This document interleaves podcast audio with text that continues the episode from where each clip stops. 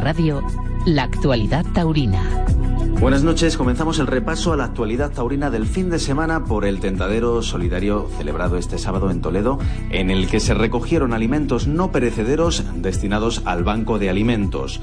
Tomaron parte con vacas de Alcurrucén los diestros Víctor Méndez, Uceda Leal, Eugenio de Mora, Alberto Aguilar y Rosana Toledo, Javier Gallardo e Ignacio Olmos. También los novilleros Juan José Villavillita, Jaime Hernández, Estrella Magán y Tomás Bastos. Más noticias del fin de semana. El novillero Luis Gerpe sufrió un corte con el estoque en el tendón de la mano izquierda en una fiesta campera celebrada en Guimau, en Francia, por el que tuvo que ser trasladado a un hospital de Nimes.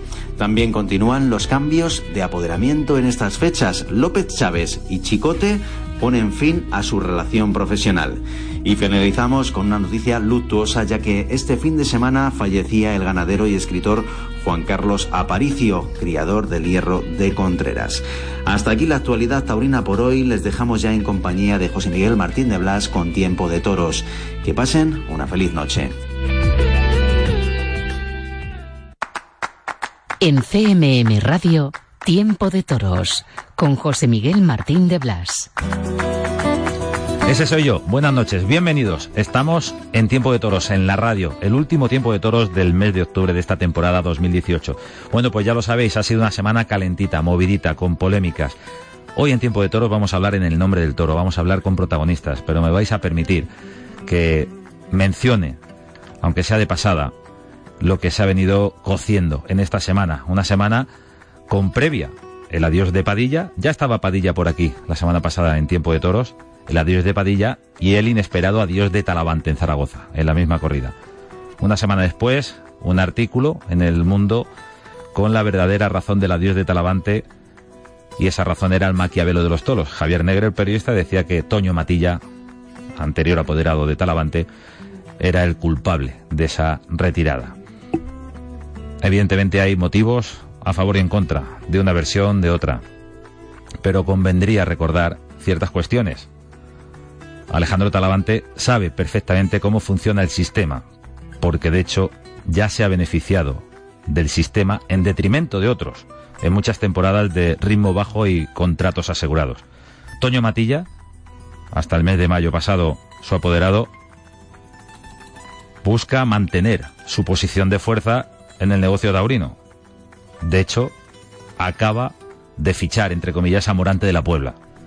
Nada nuevo bajo el sol. Estos pulsos, la oferta y la demanda, el negocio taurino, nada nuevo bajo el sol. Si recordamos el pleito de los Miuras o el conflicto de José Tomás y Joselito por la imposición de las corridas televisadas.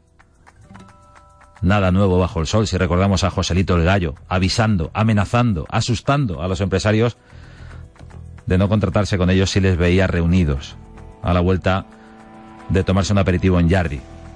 Nada nuevo bajo el sol en el mundo del toro. Manuel Benítez consultó con la almohada. Manuel Benítez, el cordobés y Palomo Linares hicieron la guerrilla. Aquí solo hay una realidad. La del toro y el ruedo. Y otra, indiscutible también en el negocio. La realidad de la taquilla. Se llama oferta y demanda.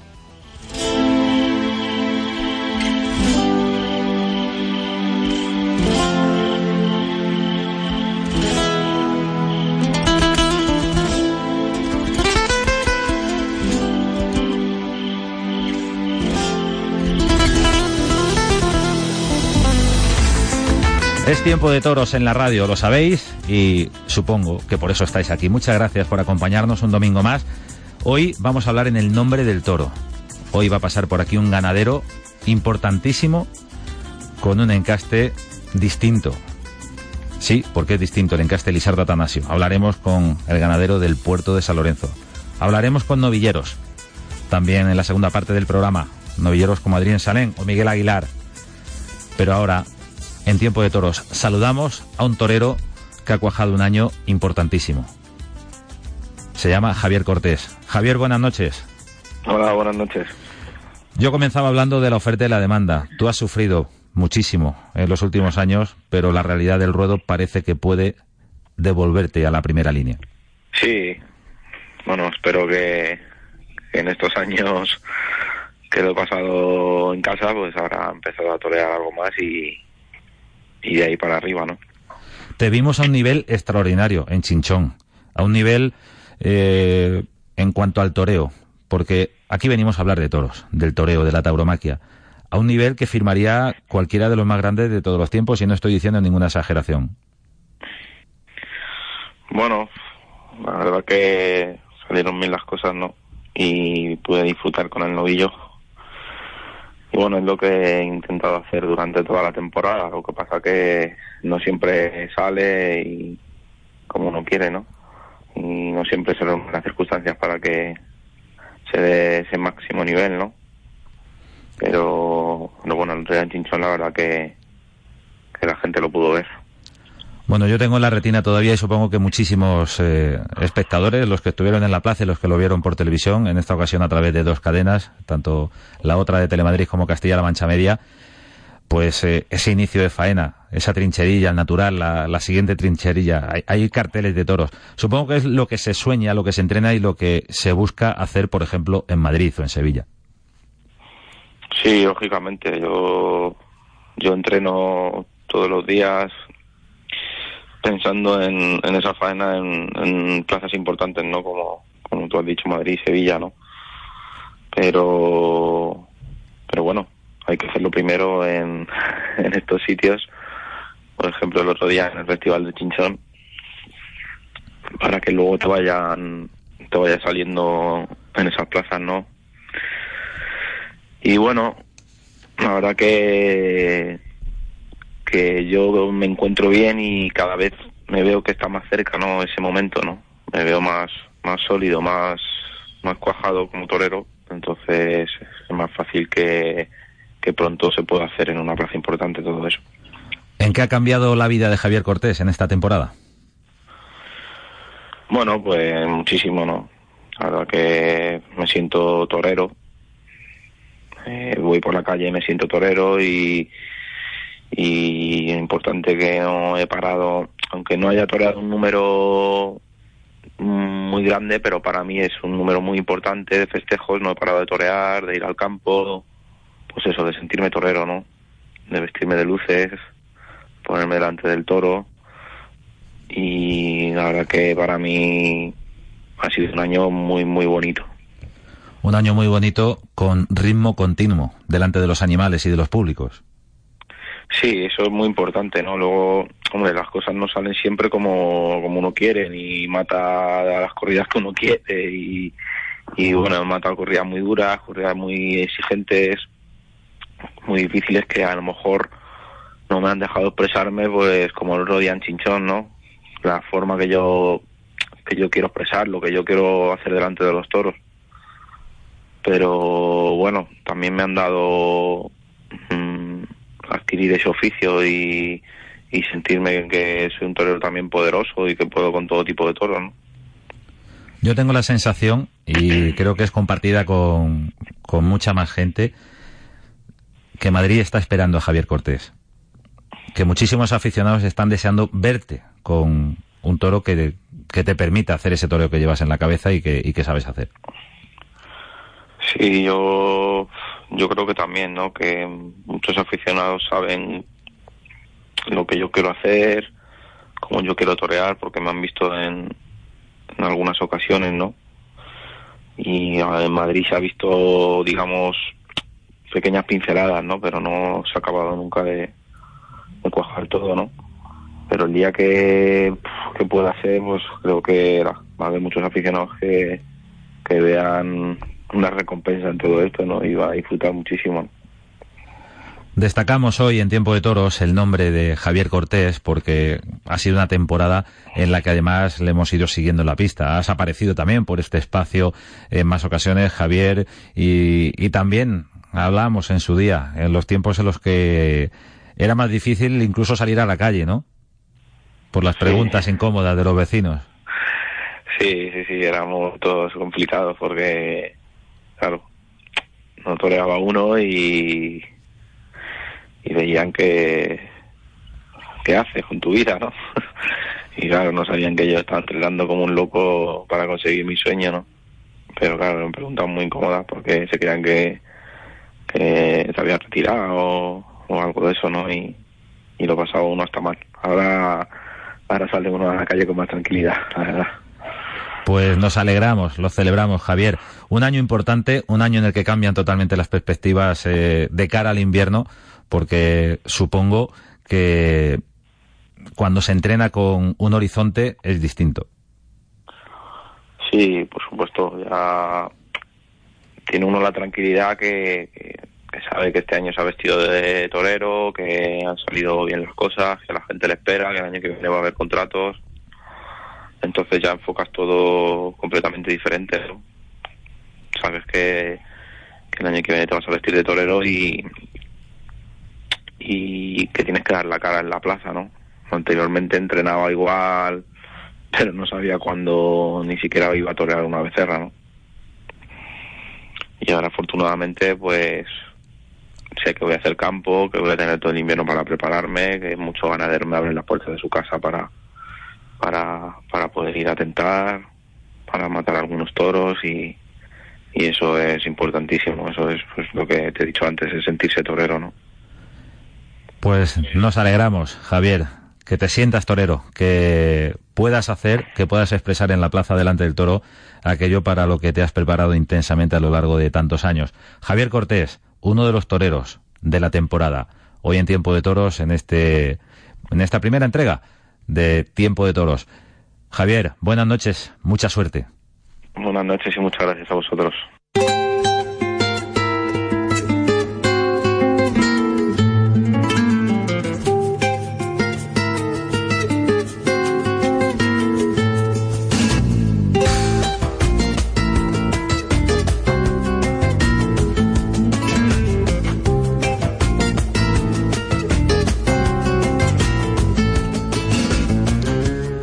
Es tiempo de toros en la radio, es tiempo de hablar en el nombre del toro.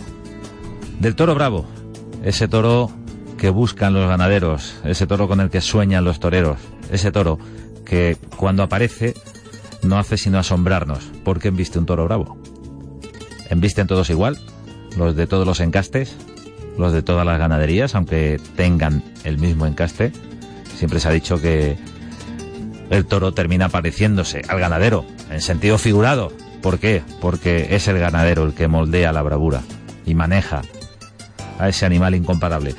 Para hablar en el nombre del toro, hoy invitamos a este tiempo de toros al ganadero en nombre del toro, va a hablar en nombre de su toro del puerto de San Lorenzo, al ganadero José Juan Fraile. José Juan, buenas noches.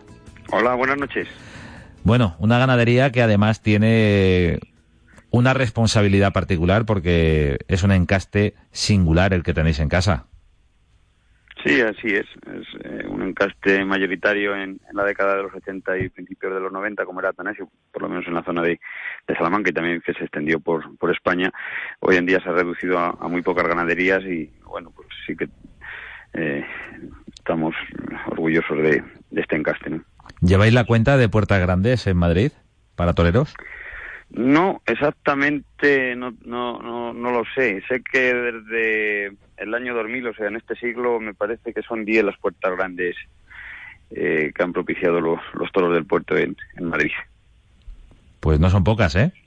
No, yo creo que ahora mismo eh, la ganadería que más puertas grandes eh, ha, ha, colaborado para, para, para que los toreros pudieran triunfar.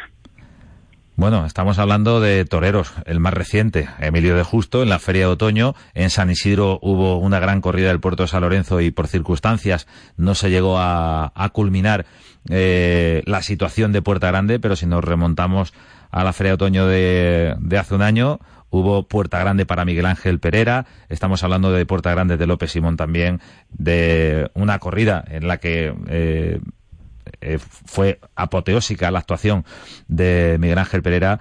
Bueno, eh, yo creo que está claro, ¿no? Los datos cantan. Sin embargo, ¿por qué no tenéis esa, esa fama comercial? Bueno, eh, es cierto que estamos en las ferias y, bueno, con, con, buenos carteles.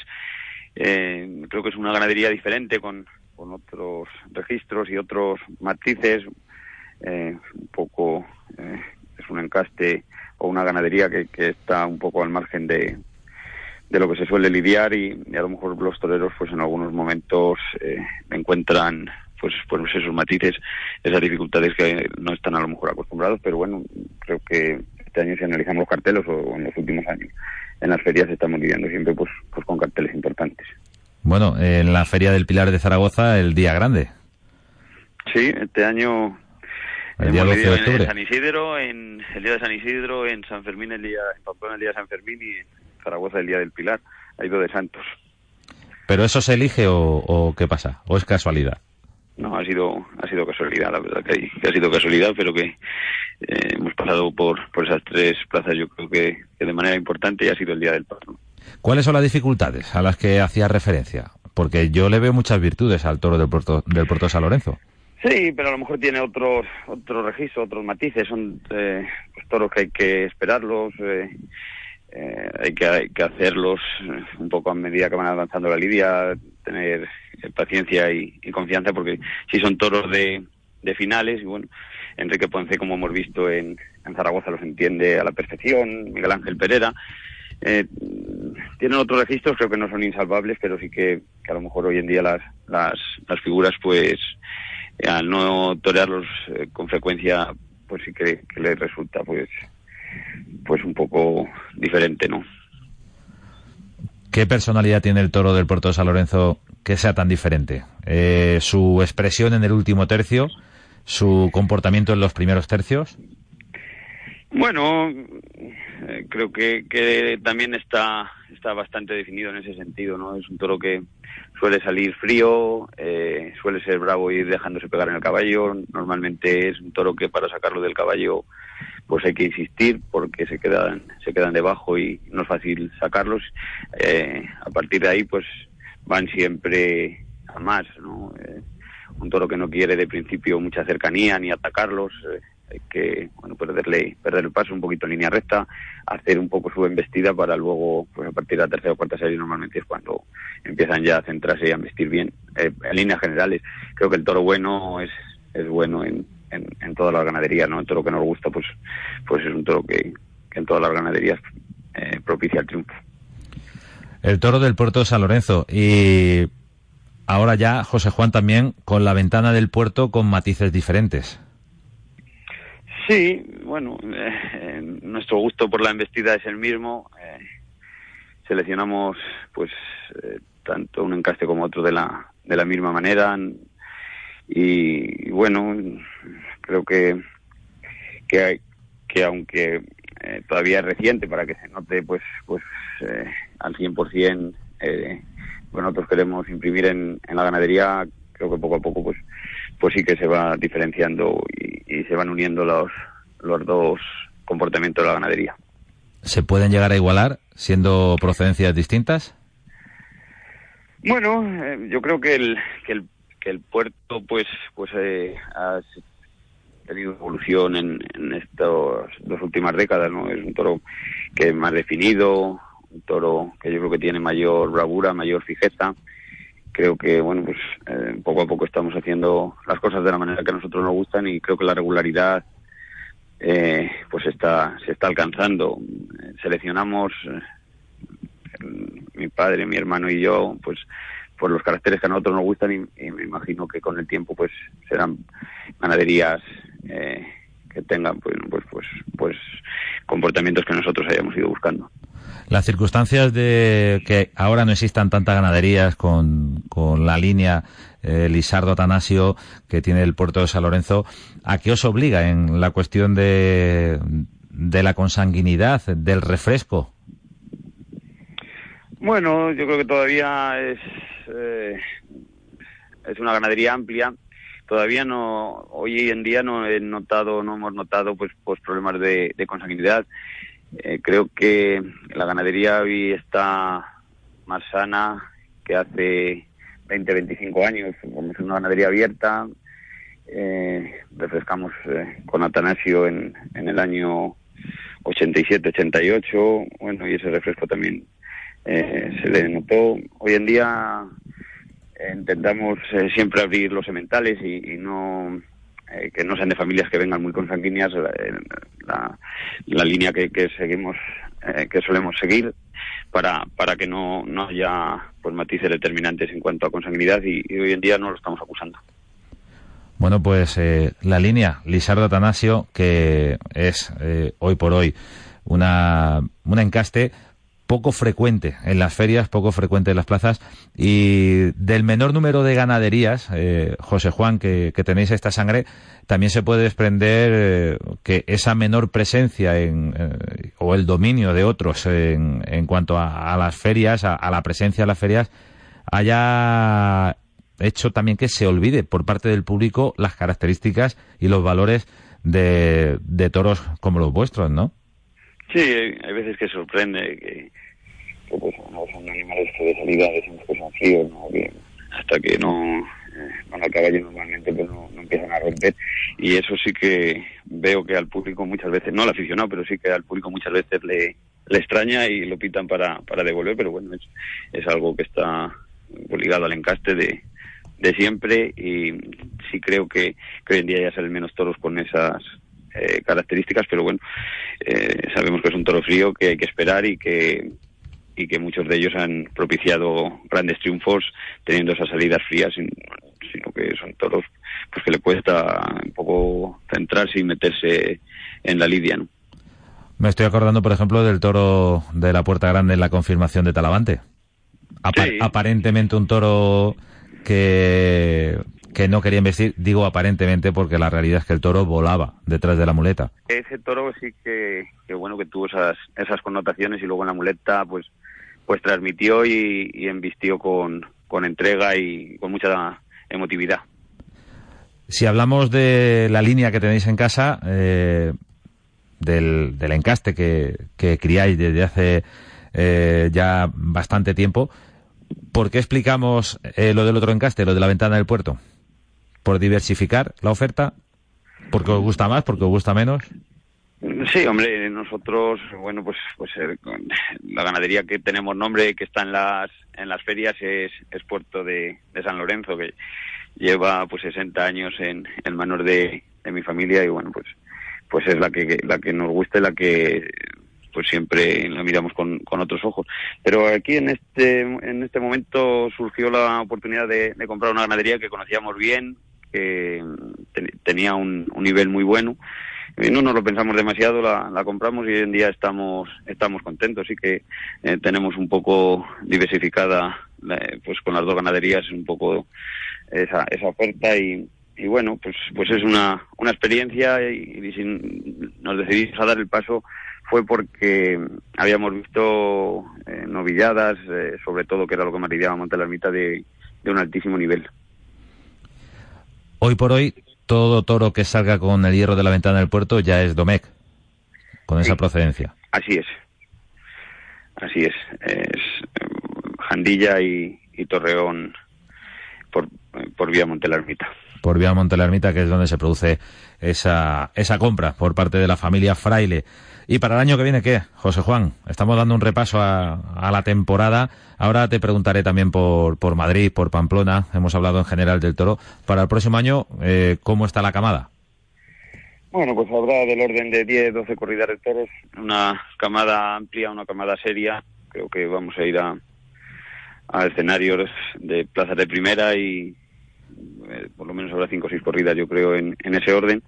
Y repetiremos en, todas las que hemos lidiado este año y alguna más eh, que, que, sumaremos a la lista, ya que este año de esta camada fueron dos corridas para Lima con, con 16 toros y por eso este año la camada ha sido sensiblemente más corta. Todo eso hay que tenerlo en cuenta. Sí, lidiamos el año pasado allí ocho toros, o sea, una, una corrida completa y luego dos toros, uno uno para Roca Rey y otro para la confirmación de, Rafa Serna. Y este año, pues bueno, hay allí otros ocho toros que es en, un cartel muy rematado con Morante, Manzanares y Galdos. El 25 de noviembre, que es cuando acabaremos la temporada. La temporada Pero este, este guarismo las dos corridas. La temporada al otro lado del Atlántico. ¿Y de este año qué, José Juan? Eh, ¿Con qué te quedas de, de los toros que habéis lidiado en Madrid, en Pamplona, en Madrid en otoño, en Zaragoza. En Zaragoza pues recordamos 12 de, 12 de octubre y al día siguiente también en la encerrona del Juli. Así es, efectivamente. pues bueno, este año empezamos en, en Guadalajara con un toro para Miguel Ángel Pereira. Un, toro, extraordinario. Sí. Lo vimos en Castilla-La Mancha Media. Así es. Eh, fue un toro que, bueno, que tuvo muchas virtudes. De ahí ya pasamos a Madrid, en San Isidro, que hubo un toro Cuba que tuvo un juego excelente dentro de un conjunto en el que también destacaría otros tres toros más, una corrida en conjunto notable. Después lidiamos en, en, Pamplona eh, con el trofeo Carriquiri al toro Cuba también, otro toro del mismo. ¿Cuántos, cuántos Cubas, no? Hemos lidiado cuatro, lo que pasa que, que, bueno, pues han sido uno en Madrid, otro en Pamplona, el del Juli de Zaragoza y, otro que toreó Diego Urdiales en, en Zaragoza también. O sea que, bueno, pues han sido cuatro solo, solamente, pero muy en, citas muy, muy señaladas. ¿Por qué se repite ese nombre? Bueno, porque nosotros normalmente, las familias, bueno, siempre las, las familias eh, son las mismas desde que llevan en, en casa, no cambiamos los nombres, el, masculino y el femenino. Y una vaca cuba, pues ha tenido unas cuantas crías y, se llaman todas cubas. Normalmente se repiten los nombres porque la, raíz de la, de la familia es, es la misma, pero en este caso pues, pues no, se, no se cambiaron ningún nombre y, y las cuatro nietas de aquella vaca, Cuba, se llaman Cuba también. Y al, y al macho también le pones Cuba. Y al macho es Cuba, sí. Hay eh, cubanoso, cubanito, eh, bueno, pues un poco se mantiene la, la raíz de la, la palabra y, y se hacen derivados, pero en este caso ya te digo, es una vaca cuba que fue sensacional, de donde vienen y, por, por un poco por recuerdo y, por centrar bien la, la familia la, las llamamos cubas a las hijas y, y los hijos pues Cuba también. Bueno, pues cuatro toros de nombre Cuba este año. Dos en Zaragoza, uno en Pamplona y, otro en Madrid. Y el de Pamplona y el de Madrid extraordinarios. Sí, eso estuvieron un nivel, nivel altísimo. Uno de los mejores toros de San Isidro y el mejor toro de, de Pamplona, pues, pues se llevaron ese nombre. Después de ahí lidiamos una corrida en, en Ledesma, una, una plaza pues, pues de tercera, una corrida terciada y dio muy, muy buen juego. Una corrida que, que propició eh, la salida a hombros de la terna y nos dejó muy satisfechos. La mejor corrida de esta temporada para mí ha sido en, en Francia, en San Sever, que torearon mano a mano Perera y Juan Bautista y, Perera, cortaron cuatro orejas cada uno. Esos dos toreros han abierto la Puerta Grande de Madrid con toros del puerto de San Lorenzo. Sí, en varias ocasiones además, ambos. En dos ocasiones Juan Bautista y en otras dos Miguel Ángel Perera en estos en estos en estos años han sido dos toreros que han entendido muy bien muy bien esta ganadería y han propiciado esos triunfos tan sonoros en Madrid. Estabas hablando del Edesma, de Sensever, y se me ocurre una pregunta. Cualquier ganadero desearía que si tiene 70 toros, eh, los 70 valieran para plaza de primera. Si son 80, que los 80 valgan para plaza de primera, para las plazas grandes. Pero Claro, eh, el, el toro no es un robot a la hora de reproducirse, ¿no? Sí, nosotros seleccionamos por, por trapío, nos gusta un toro que, que tenga trapío y, y que sea serio, pero también eh, pues, no todos los toros reúnen ese trapío y hay otro otro tipo de, de plazas que, que bueno que en las que lidiamos el, el toro que, que, para plaza de primera pues pues eh, no llegaría a pasar el listón. Después de San Sever, Después de San Sever fue Pamplona, ese toro eh, Cuba, también hubo otro toro ahí que destacaría, que toreó Román, un 62 gironero, un, toro también que dio muy buen juego. Gironero se llamaba un toro indultado por Castella en Zamora. Efectivamente, la madre era hermana de, de ese toro, sí, es una, familia buena, los gironeros, y, en Pamplona también dio muy buen juego. Después de ahí pasamos a, a Salamanca, eh, también fue una corrida que dio buen juego. Destacaría un toro 75 malaguito que toreó Padilla, que fue excepcional. Es el toro de los que más me ha gustado de toda la temporada. Dentro de un conjunto que también hubo pues, pues toros destacados. Eh, de ahí a, la puerta grande de, de Emilio de Justo en, en otoño. También destacaría el tercer toro eh, que toreó Ginés Marín, que creo que hizo una, una gran faena que malogró con la espada creo que eh, estuvo también a, un nivel muy bueno Giner Marín esa tarde. Y después de ahí a Zaragoza, la corrida del día de, del Pilar, con el triunfo de, de Ponce, que creo que había sido de tres orejas. Y, ¿Y se quedó en una. Se quedó en, en una. Por aquella cosa del, del palco. Efectivamente, creo que hizo méritos más que suficientes para, para haber conseguido ese triunfo tan apoteósico y esa puerta grande que le negó el palco. En esa corrida hubo otro toro también, el lechucito que toreó Pereira en último lugar, también lo pondría entre los destacados, fue un toro que reunió muchas de las virtudes que nosotros buscamos en, en casa. Y bueno, el toro de el toro de Juli, que fue un toro que digamos que se dejó sin, sin más el último toro de la temporada en, en plazas españolas. El repaso al año de la ganadería de, del puerto de San Lorenzo en la voz de José Juan Fraile. José Juan, muchísimas gracias por estar en este tiempo de toros, por hablarnos en el nombre del toro, por permitirnos eh, acercarnos un poquito más a, a, una ganadería que es diferente. Y, y bueno, e, en esa diferencia también estará vuestro orgullo, ¿no? Sí, hoy en día posicionarnos en las ferias con este encaste que está tan eh, reducido, pues, pues bueno, pues la verdad que que, que nos gusta. Eh, es un encaste que creo que ha sido muy importante, que tiene cosas muy buenas y tenerlo y mantenerlo en, en esas ferias a este nivel, pues es algo que, pues que nos llena de orgullo. Cuando hablamos de la necesaria variedad de encastes, también hay que pensar en la riqueza que aporta el encaste Lizardo Atanasio. Por ejemplo, la ganadería del puerto. Ya lo he dicho, ya me quedé a gusto. sí, uno más. Es, verdad que es una, una pena ¿no? que se estén perdiendo encastes míticos eh, eh, aquí en el Campo Charro, han desaparecido muchos encastes que tenían pues eh, connotaciones de comportamiento y de, morfología de que, que, es una pena toro de galache toros de de Dionisio Rodríguez, Toro de Atanasio, Toro de Antonio Pérez, son encastes que hay, o ganaderías que han ido desapareciendo y es, y es una pena, ¿no? Privarnos de, de todos esos matices diferentes. En la diferencia, en la riqueza, está la grandeza. Muchísimas gracias, José Juan. Hasta la próxima y suerte para el año que viene, para la temporada. Suerte siempre, suerte siempre para todos. Y nada, aquí estamos para cuando queráis.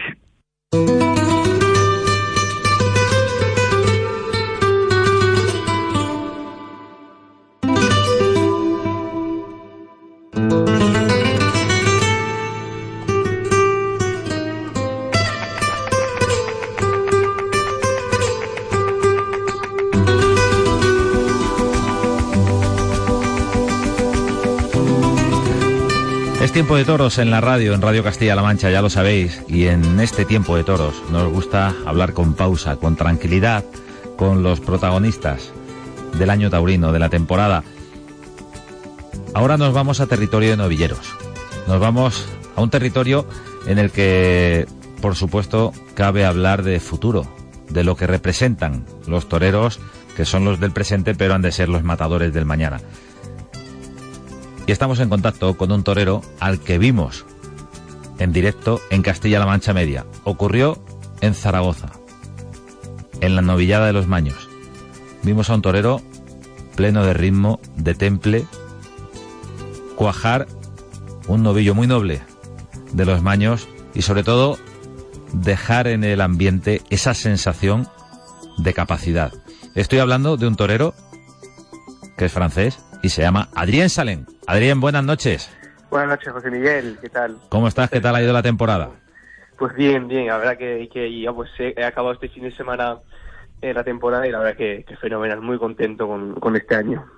¿En qué ha sido mejor que el anterior, por ejemplo?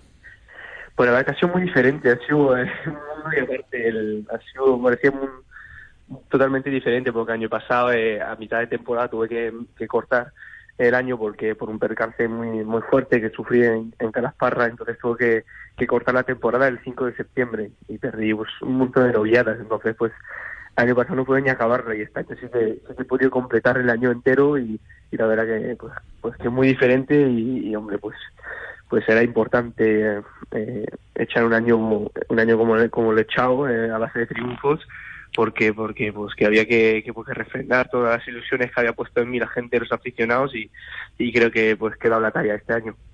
Decía el Viti que es importante llegar a octubre en pie. totalmente, totalmente. Así decía, administrar los esfuerzos, decía. que, había que, que, administrarse como torero, que hay que saber administrarse. Y es una cosa que, que es verdad, hombre, tú te vas también descubriendo como torero poco a poco a medida que vas que vas toreando, pero pero la verdad que, el, que también el toreo es así, también es de, de mucha cabeza a veces. ¿Más que corazón, Adrián? Mm, no, las yo te, yo te diría que las cosas van a la par también a veces lo que te dicte el corazón y luego también, hombre, la cabeza pues pone un poquito la razón, pero muchas veces lo que, lo que te dicta el corazón, ¿sabes?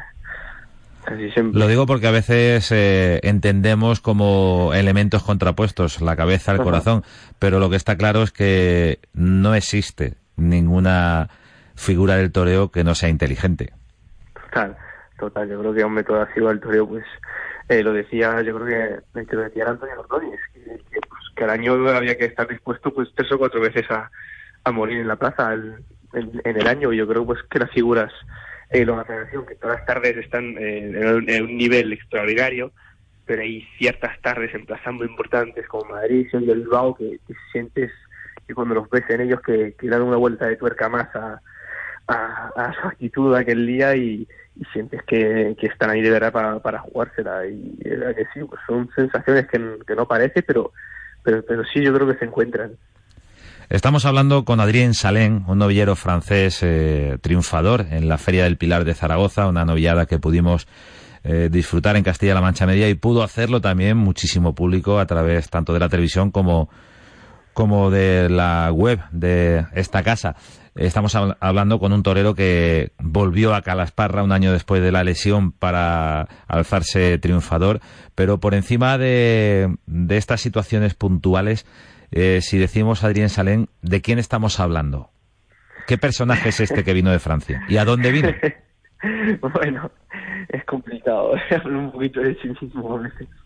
Bueno, pues yo te cuento que mi familia taurina, eh, yo soy de Nimes, yo nací en Nimes, y en mi familia no hay no hay nadie que sea del toro, ni, mis padres, bueno, eran aficionados, pero tampoco es que le gustaran eh, mucho, así que la afición pues salió de mí verdaderamente. Fui yo que quien quise pues inscribirme en la Escuela Taurina de Arles en principio y ya luego pues pues me fui a, Madrid a la Fundación del Juli. Con, con 13 años me vine a vivir aquí a, España eh, solo y, bueno la verdad que pues emprendí un camino pues pues complicado de mucho sacrificio y, y bueno la verdad que, pues pues me ha, enseñado eh, mucho eh, sobre todo en el, en el camino de la, de la vida pues me, ha, enseñado mucho a, a madurar muy rápido y a, y a ser un hombre pues también a a velocidad eh, más grande y la verdad que, que, bueno creo que es un sacrificio que, que pues hoy estoy viendo todos los frutos y creo que ha merecido la, la pena hacerlo y, bueno la verdad que yo estoy pues totalmente hecho a España vivo en Madrid y ya pues como si fuera España pues mi, mi segunda casa.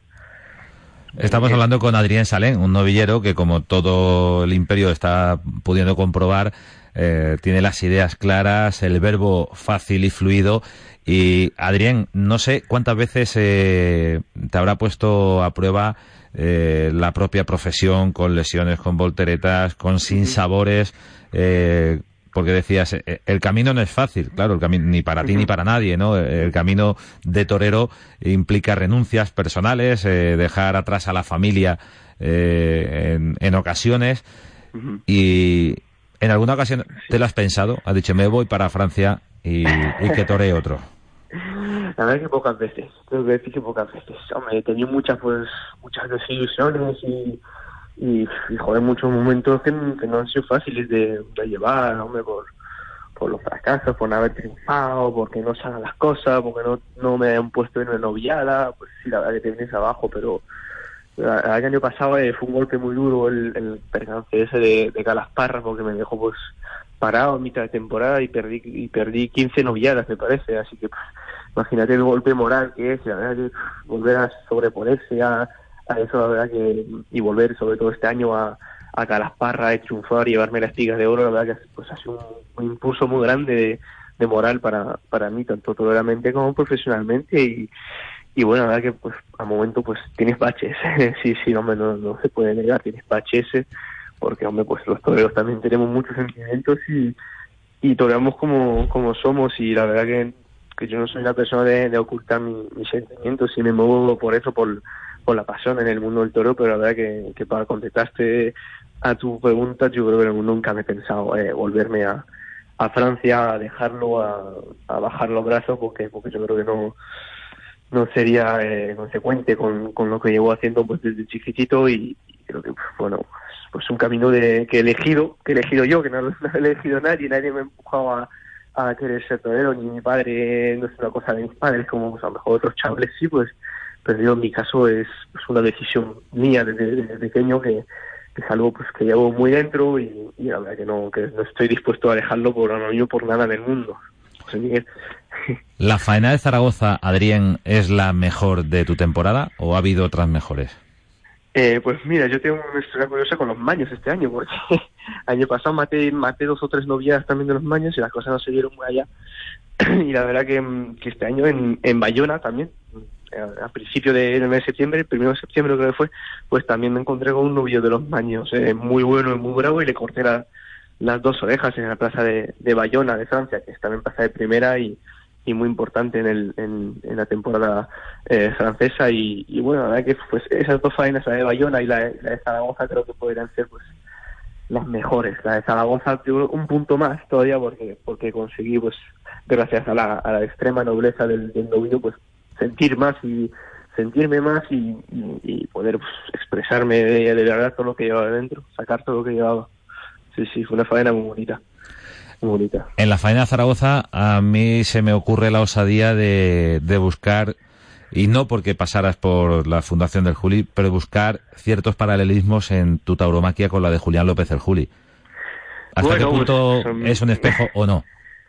Pues bueno, sin querer, la verdad que desde pequeño pues, pues estoy en, en su casa con, con su familia, con él en el campo y la verdad que pues pues hombre, sin que a lo mejor algunas cosas se te pegan de, de ver vídeos, de, de, verle a él torear, pues de escucharle hablar y la verdad que son, son mejor inconscientemente cosas que se te pegan, pero yo no, no me gusta ser un torero de copiar, de, de coger, yo qué sé, de, de, copiar cosas. Yo me suelo a veces, pues, a lo mejor eh, coger en mi concepto del toreo, yo tengo mi concepto y lo tengo, y lo tengo muy claro y y la verdad que intento ser yo siempre, o no, no intento imitar a, a Maestro Juli ni, a ningún otro torero, pero la verdad que buscar a lo mejor algún retazo puedo recordar al, al maestro en algún, algún pase, algún, algún quite, digamos, porque bueno, pues porque en mi enseñanza desde desde pequeño, desde que desde que me han enseñado el toreo y la verdad que pues alguna cosa a lo mejor puede salir parecida, sí, sí, sí, eso estoy de acuerdo.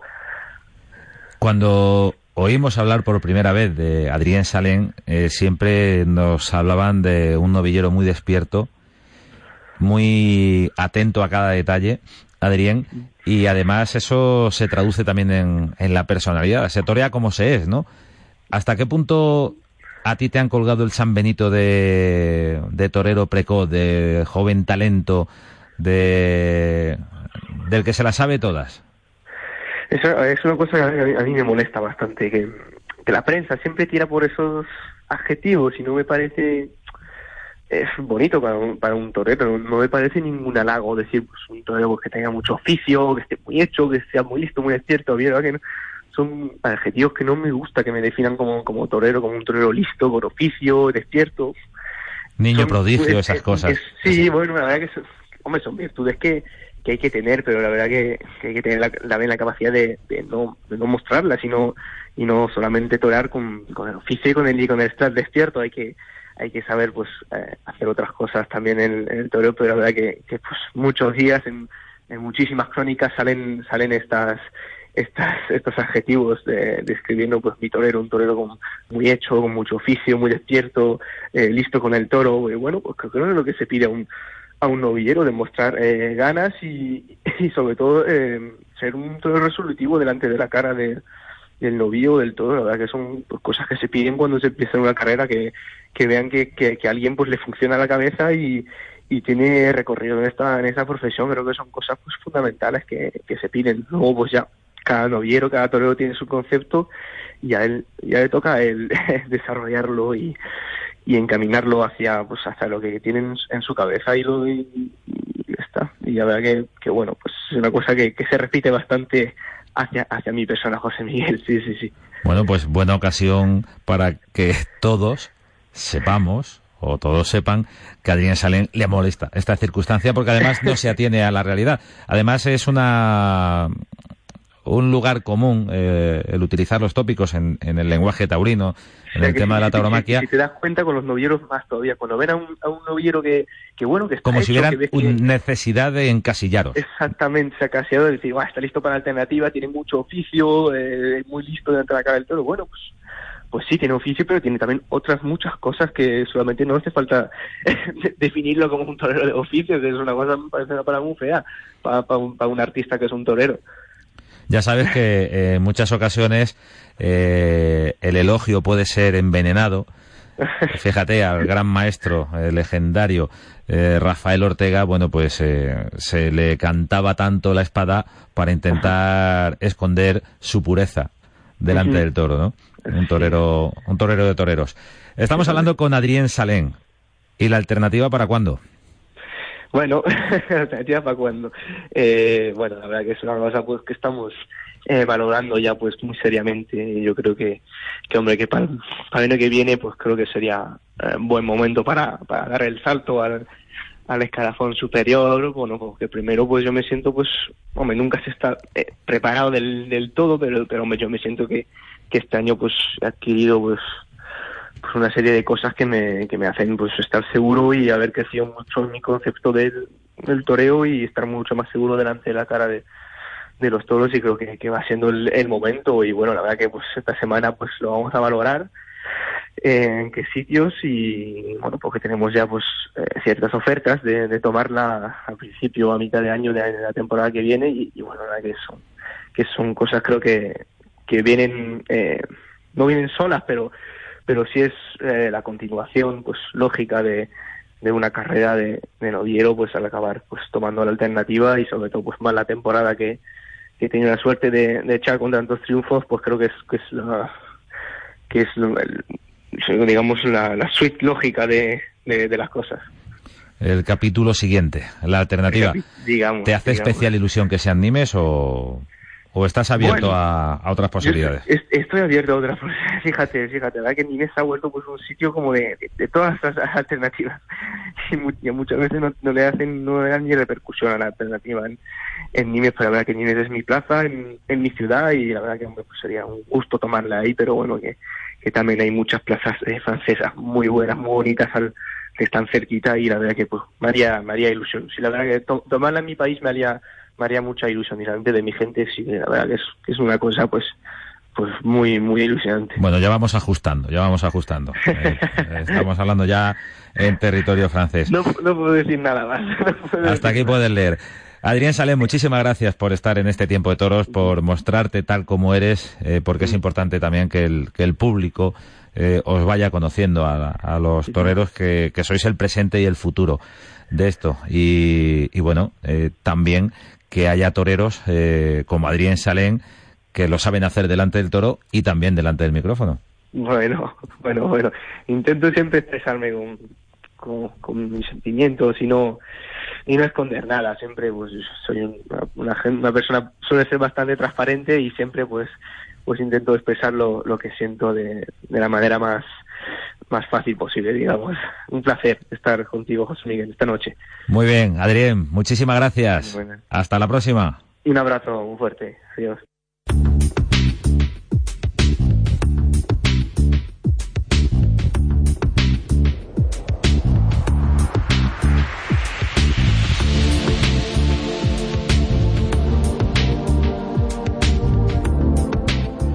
Tiempo de toros en la radio. Cambiamos de escalafón. Ahora nos vamos al escalafón de novilleros sin caballos. Y nos vamos con un protagonista al que veíamos hace un par de semanas. Le veíamos ganar la final de Junquera de Henares. La final de Guadalajara busca un torero. Un certamen que antes que él ganaron Héctor Gutiérrez y Álvaro Sánchez. Y en esta ocasión, el triunfo final ha sido para Miguel Aguilar. Miguel, buenas noches. Hola, José Miguel. Buenas noches. Enhorabuena por ese triunfo en, en el certamen Guadalajara Busca un Torero, que supongo que no es sino el primer paso de muchos, ¿no? Sí, la verdad que ganar ese certamen ha sido un paso importante, así que estoy muy contento y muy ilusionado ¿no? por la cara de la temporada del 2019. ¿Ha crecido mucho en 2018, Miguel Aguilar? Sí, la verdad es que he crecido en, los dos ámbitos, ámbito profesional y personal. Y bueno, creo que ha sido un año muy fructífero, ¿no? Porque no solo he ganado Guadalajara Busca Torero, sino también he ganado Málaga, Salamanca, eh, Navalparal de, de Pinares, Álvaro, perdón, Alalpardo, Navalparal de Pinares, como ya lo he dicho. Bueno, la verdad es que estoy muy contento porque he ganado varios certámenes, así que ha sido un año muy fructífero donde he podido crecer.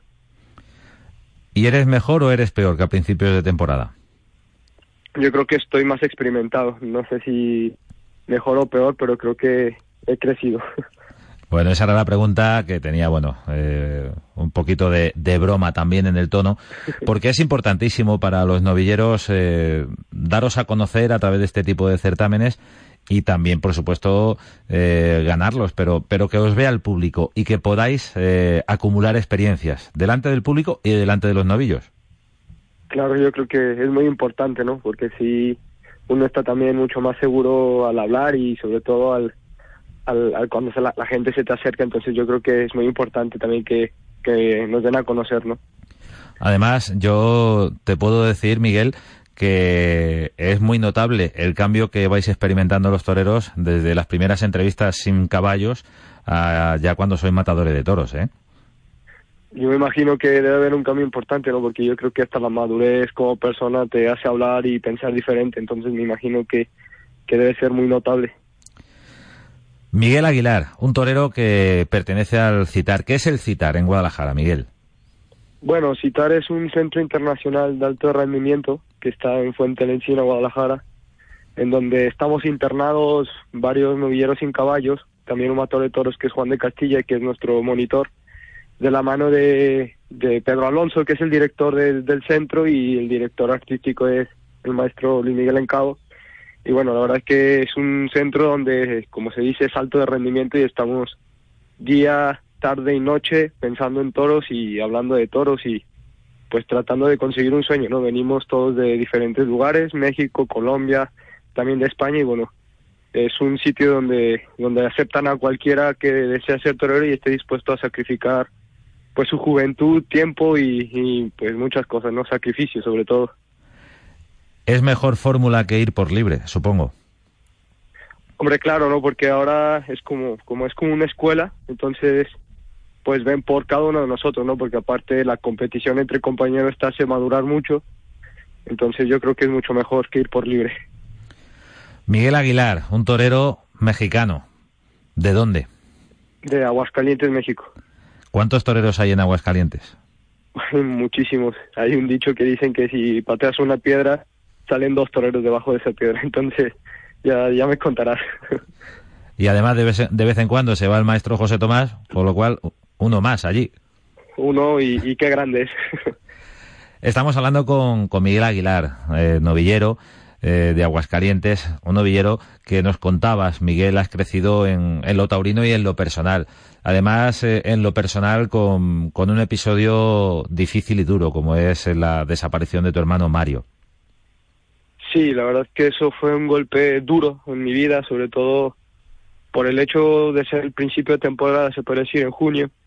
Y fue muy duro para mí, no fue muy difícil asimilarlo, pero creo que también fue muy importante para mi, mi temporada profesional, ¿no? Porque encontré un motivo que, que me hacía sacar y conocer cosas que, que yo no conocía en mi vida. Entonces, y sobre todo de mí, la fuerza que, que, que demostré. Y bueno, creo que fue muy duro, pero también es verdad que lo pude aprovechar de buena manera para sacar fuerza y fondo y voluntad dentro de mí y sobre todo pues con mi familia que también me han demostrado fuerza y una seguridad estando en México porque pues yo estoy aquí, no pude ir, no, no he podido estar con mi familia, pero creo que esos son motivos para conseguir lo que quiero aquí y después llevárselos con toda la alegría y con toda la ilusión para que ellos también estén bien. Es una especie de homenaje permanente el que el que rindes a tu hermano, un torero con un valor extraordinario. Sí, la verdad que es un homenaje que quiero hacerle porque pues siempre que hablábamos, siempre que comentábamos y hablábamos, pues decíamos que, que íbamos a ser los mejores tanto en México como en España, porque queríamos hacer como un equipo, estar juntos y sobre todo, pues si uno llegaba a donde llegara, pues ayudar al otro, ¿no? Y yo veía siempre que me imaginaba y soñaba que Mario a mí me iba a ayudar y bueno, pues la vida es caprichosa y al final lo tendré que conseguir solo físicamente, pero sé que él me ayuda desde allá arriba. Estamos hablando con Miguel Aguilar, novillero eh, del CITAR, novillero mexicano, y estamos hablando, rememorando también, rindiendo nuestro particular homenaje. Cada vez que tenemos ocasión, pues queremos recordarle como un gran torero a Mario Aguilar.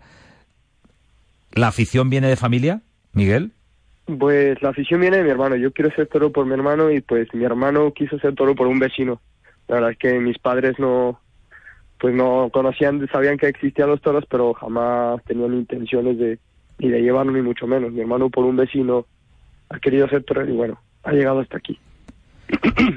Bueno, las historias que se entrelazan, las historias del toreo, las historias de los toreros, que entre otras cosas llevan a intentar y a cumplir pasito a paso ese deseo, ese sueño de, convertirse en un torero a un joven de Aguascalientes, como es Miguel Aguilar. ¿Qué se deja atrás cuando se deja atrás la familia? Se deja el hogar, se dejan muchas cosas, ¿no? Sí, se dejan muchas, muchas cosas, ¿no? Yo creo que lo más importante es eso, dejar la, la familia, lo más importante y lo más duro, pero cuando se tiene la bendición de que tu familia te apoye, yo creo que es, muy interesante y muy importante. Y la verdad que, bueno, no solo se deja eso, se deja pues una juventud, se deja tus amigos, se deja la rutina cualquiera o común de, un joven. Y bueno, pero yo creo que es, es este muy, muy bonito porque así sé que uno crece. El crecimiento personal y taurino. Miguel Aguilar, no será la primera vez que aparezca este nombre por tiempo de toros. Flamante ganador de Guadalajara Busca un Torero, lo vimos en directo en la novillada del pasado 14 de octubre, una novillada que se tuvo que aplazar por el tormentón de septiembre, pero finalmente tuvo, tuvo lugar. Muchísima suerte para la temporada que viene, no sé si con caballos o sin caballos todavía.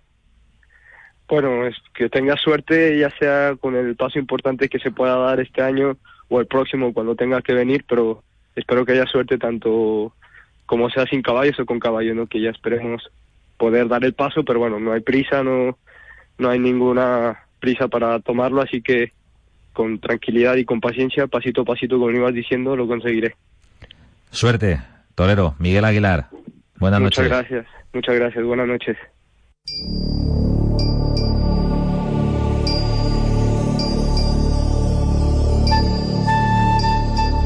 Tiempo de toros en la radio, a medianoche, los domingos, ya lo sabéis, en Radio Castilla-La Mancha. Hoy para hablar con el futuro del toreo, como estos novilleros encarnan. Miguel Aguilar, novillero sin caballos, novillero mexicano del Citar.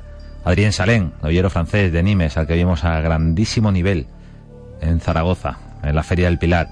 Hemos hablado en el nombre del toro con José Juan Fraile, Hemos hablado del toro del puerto de San Lorenzo y del toro de la ventana del puerto, que es otro encaste. Pero sobre todo nos hemos centrado en el encaste Lisardo Atanasio y en la gran temporada del puerto de San Lorenzo.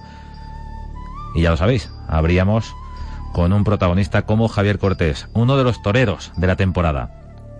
Una temporada que ha deparado nombres propios más allá de las figuras más conocidas, más allá del incontestable paso de Roca Rey por la temporada han emergido otros toreros. Emilio de Justo, Diego Urdiales, Octavio Chacón. Apuntamos también Javier Cortés. Tiempo de toros en la radio. Muchísimas gracias por seguirnos. Nos vamos. Buenas noches.